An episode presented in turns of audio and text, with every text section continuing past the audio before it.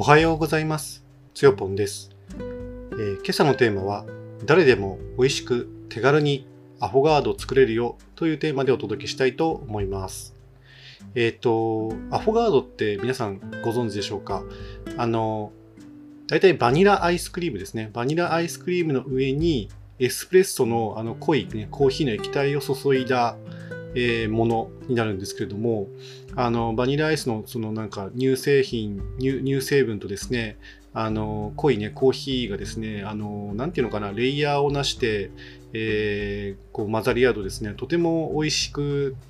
食べれるあのちょっとね大人の味になるというか、まあ、そんなねえーっとアイスクリームのねあのデザートになるんですけれども今日はですねあのそのアフォガードをですねあの少し手軽に、ね、作る技をねあの思いついたまあ誰まあ結構思いついたというか、まあ、誰誰でもやってることなのかなと思うんですけど、まあ、ちょっとそれをねご紹介したいなと思って、えー、と録音ボタンをね押しました。えーまあ、結論から言いますとこれはですねエアロプレスでのアフォガードもかなり美味しいというのが結論になりますね。なので今日の、えーお話はですねエアロプレスを使ったアフォガードということになります。えーっとこれ背景としてはですねあのえーっとまあアフォガード美味しいんですけどエスプレッソを入れるって結構大変なんですよね。あのエスプレッソというのはそもそもどういう飲み物かっていうとですねあのもう専用のねマシンを使って入れるものになります、えー吸気圧のですね水蒸気をですね、えーコーヒーのあのすごくあのなんていうのか細かく砕いたもう超極細にあの引いたですねあの豆の上から、えーと吸気圧の圧力をかけて、えー30秒くらいでですねあのコーヒー成分を強制的に押し出して作るあのコーヒーの液体のことをエスプレッソと言います。でエスプレッソの特徴は一応言っとくとあのその圧力でね押すがゆえにですねあのクリーミーなあのなんていうかなきめ細かいあの泡の層ができるんですね。これのことはですね、クレマと言います。あの普通にそのハンドドリップをしたのでは、もしくはそのフレンチプレスとかですね、まあ、エアロプレスもそうなんですけど、やったのではですね、泡の層って基本的にできません。あのただ、その押し出しただ、なんていうのかな、えーっと、ハンドドリップの場合は、まあ、あの水流でもってあのコーヒーの成分を抽出しますし、えーフレンチプレスとかエアロプレスに関しては、あの紳士法といって、あのじわーっとね、えーコーヒー豆をその上にね、つけておくことで、じわっとそのコーヒーの成分がえあの水の方にね、乗り移る。まあ、これを、抽出と言いますけれども、まあ、そういったあの作用によってあのできるものなので、クリーミーな泡の層ってできないんですよね。できません。だから、まあ、逆に言うと泡が出るやつっていうのは大体その圧力を使ってあの強制的に押し出してるもの製品がね多いということをもうあの知っておいておくとねあの面白いんじゃないかなと思いますと。で、まあ、ちょっとエスプレッソの話はとりあえずそんな感じなんですが、えー、とただ結局その吸気圧の、え圧力で押すっていうのはですね専用の機械がね必要になります。あのまあ、業務用のマシンであれば本当にもう30万とか、50万とか100万とかもう上を見たらねキリがない青天井の世界ですねと。であのハハンディにやる場合であるとその手押しのものっていうのがあって、まあ、これも結構ねあの数万円する器具が、ね、ありますよね手押しでエスプレッソ。で、まあ、エスプレッソじゃないけど、エスプレッソに似たものを作ることができる機械、器具というとですね、あの、マキネッタっていうのがね、ありますよね。えーもしくはモカポットって言っいうのかな？あの、同じものを指してますね。マキネッタ、モカポット。あの、まあ、それも結局そのエスプレッソ並みにですね、極細に切った、えーコーヒー豆を使って、あの、一応それもね、あの、コトコト、なんていうのかな、火にかけて、その火から、火が沸騰した時に出る水蒸気圧を使って抽出するコーヒーの器具なんですよね。まあ、それも結構専用器具といえば専用器具です。一番これがまあ、エスプレッソ的な、あの、液体をね、作るという意味では、あの、非常に手軽なものになっていますよね。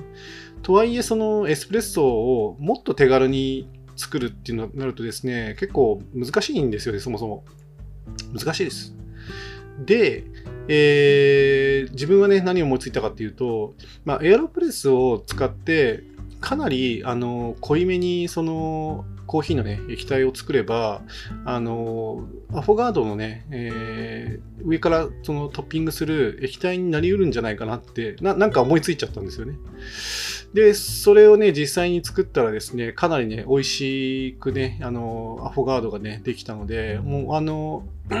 今回あの上野原英邸に泊まっててですね、アドレスのですね、上野原英邸に泊まってて、もう何人か、まあ何人か、まあリピートしてる人もいるけど、あの、提供してるんですけど、その、ね、アフォガードを。もちろんあの、アイスクリームはですね、あの、もちろんというか、あの、その、ヤモリさんから今回提供してもらってるのかな？で、えっ、ー、と、そのアイスクリームをね、使ってアフォガードしてるんですけど、これがもうめちゃくちゃうまいですよね。まあ、あのアイスクリームがね、もあのそもそも美味しいっていうのがね、あるんですけれども、やっぱりアフォガードにすることで、よりその美味しさが増すっていうね、あの現象が見られたので、まあ、これはちょっと皆さんにご紹介したいなと思ってね、今回お話をしています。で、まあ、濃いめにね、作るのがまずポイントなんですけど、まあ、どれくらい濃いかっていうですね、もう超絶濃く作る感じですよね。え、っと、ハンドドリップで通常コーヒーを入れるとですね、大体16倍とか17倍って言うんですけど、例えば豆が、えー、っと、もし 20g であれば、16倍っていうと、だから16倍して、320g のえー、お湯を注いでコーヒーを作ったりしますと。そうするとまあ大体2杯分、もしくは1.5杯分ぐらいになるんですかね。でも、あのこのアフォガードに関しては、まあ、豆はですね、大体まあ 18g から 20g、まあ、ここでは 20g としておきましょうか。でそれに対して、有料はね、あの3分の1の 100g ですよね。だからもう5倍ですね。相当、あのその数字的にはちっちゃくなる。15倍、16倍じゃなくて5倍なのでちっちゃくなるんですけど、あの、その分だけ、あの、濃い液体が抽出されるっていうことで、あの、かなりね、濃くできますね。でその代わりですね、かなり細かめに引くというのが、まあ、ポイントになりますね。もうあの、えー、電動グラインダーの出番ですね、ここまで行くと。電動グラインダーを使って、かなり細かく引きますね。あのー自分のそうですね、持ってる、えっ、ー、と、バリア VS3 のダイヤルでいくと、もう大体4とか、それぐらい？もうちょっと、あ、でも4ぐらいかな。うん。あの、メモリがね、あの、何段階かあるんですけど、ハンドドリップだと大体ね、最近6とかね、引いてたんですけど、4とかね、何したらもう3.5とかでもいいぐらいかなっていう感じですね。で、ここに、あの、上野原に A 点に来るとですね、あの、ODE っていうですね、あの、もっとね、いいグラインダーがあって、あの、家庭用のグラインダーなんだけど、すごくね、切れ味が良くて、あの、ものすごくね、えー、っと、軽快に、あの、弾けるで、あの、電動グラインダーがあるんですけれども、それで弾くときも、まあ、大体4か3ぐらいで、あの、弾くという感じですね。はい。なので、えー、っと、手引きだとちょっときついかなっていうのは若干あるかもしれませんが、まあ、頑張ればなんとか、あの、細かく引くことはできますね。かなりだから細かめにね、引くというのがポイントですね。で、あとは、あの、エアロプレスですけれども、えー、っとね、まあ、そのままのエアロプレスのキットでもいけますね。まあ、普通にその、まず、まあ、20g の豆を入れて、お湯もだから、そうですね、40g ぐらい入れるのかな、最初。半分ぐらい入れて、で、5回かき回して、えー、40秒ぐらい蒸らして、その後に残りのですね、まあ、40g 入れたら、まあ、最後の 60g だけ入れて、まあ、10回ぐらい攪拌して、で2分半待ったら、あのー、空気の力で押し出して終わりという感じに、まあ、作りますね。で、まあ、本当にね、あのー、そうやって作った、あのー濃いね、液体。まあ、これはですね、その手の力で、要は空気のね、力でただ押してるだけなので、まあ、到底その、吸気圧とかね、そういう高い気圧にはならないんですけれども、あのでもそそれだけね、あの細かく引いて、えー、湯量をね、減らすとですね、相当濃いあのコーヒーの液体ができますと。でそれをですね、あの抽出した後に、もうバニラアイスクリームをあの器に、まあ、適量ね持ってでそこの上にもうあのお好みでかけて食べると。もうこれだけで絶品になります。はい。というわけであの今日のテーマはですね、えー、エアロプレスでアホガードをね手軽に作れますよというお話でした。あのエアロプレスはですね、あのまあ、一応補足で言っとくと、大体定価で5500円ぐらいじゃなかったかなと思いますね。えー、っと、100枚ぐらいのですね、確かフィルター、500枚だったかななんかフィルターがね、がっつりついてて、もう全然減らないですよ。自分もなんか使ってますけど、なんか全然減らないなっていう感じで。で、えー、っと、そのまま、あの使用できますね。で、圧力をね、もっとかけたいって人はですね、あの、弁がついたね、なんかプリズムだったかな？プリズモだったかな？ちょっと名前忘れちゃったけど、なんかそういう器具、アタッチメントをね、後で追加で購入してつけるとですね、よりそのエアロプレスを手軽にね、入れることができますね。入れることができるんだと。なので、エアロプレスよりも手軽に、あの、あ、ごめんなさい、エアロプレスじゃなかった。エスプレッソよりも手軽に、あの、エスプレッソっぽいエスプレッソじゃないんだけどね、エスプレッソっぽい液体を作ることができると。あただもちろんそのクレマはね、期待できないので、クレマを期待する方はもうエスプレッソに行ってください。もうそれはもう絶対ですね。あの、なので、だからその、クレマが入ってない、まあ、アフォガードっていう形になるのかなと思いますけれども、自分はもうこれで十分な気がしますね。なんかね、まあ、もちろんそのクレマが入ってる方がクリーミーで、舌触りも滑らかで、で、シロッピーな濃厚な液体がね、飲めるっていう意味では、もちろんエスプレッソはね、かなわないかなと思うんですけれども、でも、程よくね、美味しいコーヒー豆があって、それをまあ極、極細引きにね、できる機会があって、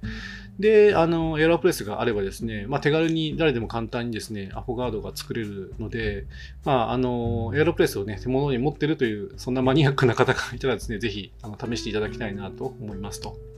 はい。で、ここからね、雑談になるんですけれども、ちなみにその、今回作ったね、あの、使った、使わせてもらったですね、バニラアイスって、実はあの、えー、コストコってね、買ってきたという話で、えー、コストコのですね、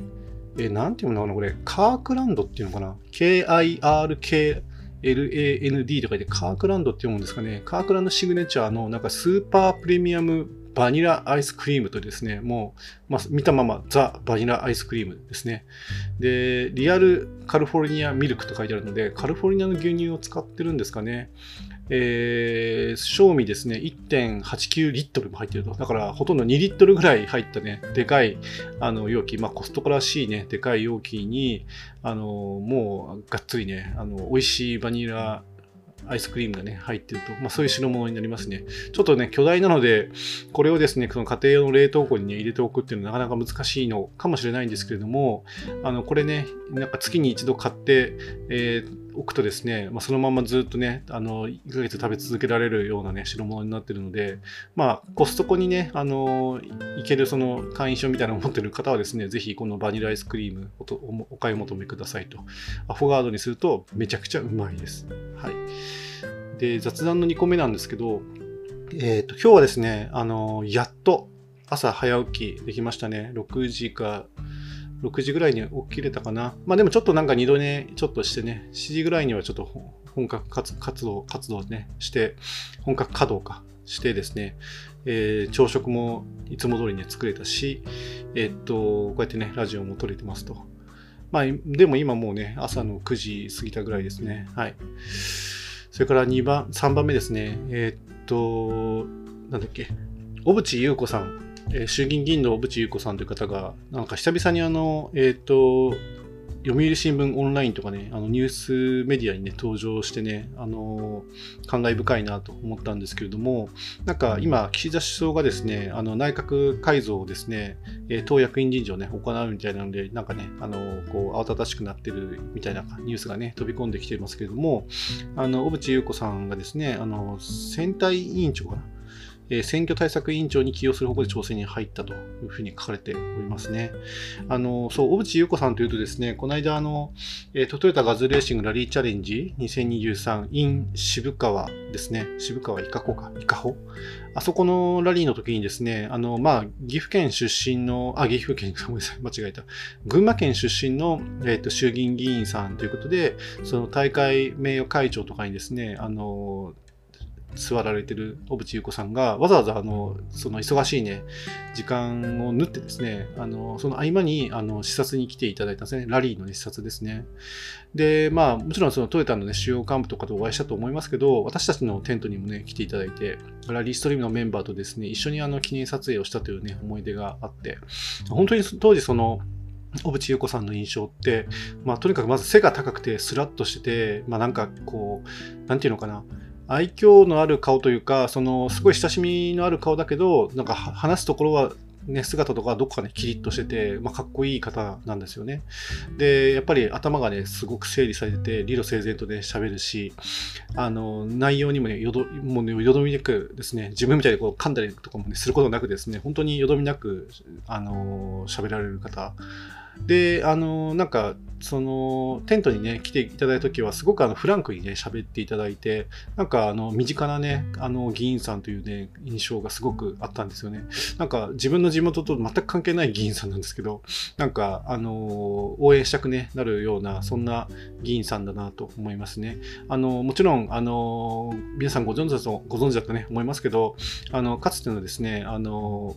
えっと、首相だった小渕恵三さんの娘、実、実の娘さんだと思いますね。実の子ですよね。で、小渕恵三さんというと、あの、平成、昭和から平成になった時の、あの、官房長官だったかな？自民党の官房長官やられた方で、まあ、あの、すごく、その、平成というですね、えー、言語がね、久々に変わるというので、あの、ニュースに取り上げられて、一躍その有名になった、えっ、ー、と、議員さんで、で、そのまま首相に、ね、なられた方というね、記憶なんですけれども、まあ、その、あの、娘さん、で、あの、まあ、二世議員って言ったらいいのかな？の小渕優子さんですね。はい。えー、最後の雑談ですけど、もうちょっとこれで終わりにしたいと思いますが、今日はですね、ちょっとイベントがありまして、というのは、えっ、と、今回私、あの、アドレス、上野原英帝に来た、その目的の一つが今日のイベントですね。あの、ここにですね、シェアロースターがね、誕生することになっています。え、っと、まだね、あの、開業時期、若干未定なところがね、あると思うんですけど、多分今、今のところは10月中旬とか、まあ、11月にはもうオープンしてんじゃないかなっていう感じですね。で、今日はですね、なんとあの、電源工事の日ですね。なんか、今までその電源工事がね、なかなかあの、日取りがね、決まらずに、なんかすごくもやもやしてたらしいんですけれども、ようやくその、いいね、あの、工事業者が決まりまして、で、今日、あの、電気工事にね、来ていただくということで、あの、導入するそのロースター、要は焙煎機ですね、が、あの、やっぱり、あの、海外製品ということもあって、200ボルトなんですよね。だから、その電源工事をきちっとやって、そのマシンがね、壊れないような、あの、安定した電源をね、供給するためには、まあまあ、もうとにかく核にもですね、電源のインフラ整備が、ね、必須であると。だからずっとね、あの、その電源がですね、来るのを待ってたんですよね。まあ、それまでは結構、あの、時間を見てはですね、その、えー、ロースターがね、入る、あの、場所のですね、お掃除をね、僕らは結構してましたね。あの、もう本当にあの、なんていうのかな、ずっと使われてなかった納屋みたいな場所なので、あの、埃とかがね、結構すごいし、まあ飛び出てる釘だとか、画鋲だとか、なんかいろんなその、すごい本当黒電話のね、電話線のとかですね、まあなんかいろいろ、その昔ながらで、まあ取っときたい気持ちもなんとなくあるけど、でもやっぱり汚いから掃除しようねみたいなものがたくさんあってですね、まあそういったものをね、掃除してたんですけど、ようやくその割と綺麗になったですね、その納屋みたいな場所にですね、あの、電源工事業者、今日ね、さっきもうなんか車がね、来てたので、もうそろそろ始まるのかなと思うんですけど、おそらく今日のね、午前中いっぱいぐらい、あの、電源工事やられて、多分午後にはですね、あの、初めてロースターにですね、電気を入れて、まあ、いわゆるだから、火入れですね。火入れ。火を入れると書いて、火入れですよ。あの、最初のね、儀式みたいなもんですよね。うん、それでその、なんていうのかな、マシンにね、息吹が入って、まあ、コーヒーにもね、その情熱が、まあ、こう、入っていくと。まあ、そういう儀式の日ですね。はい、すごく楽しみにしています。はい、ちょっと喋りすぎたかなと思うので、以上にしたいと思います。えー、最後までお聴きくださってありがとうございました。それではまた。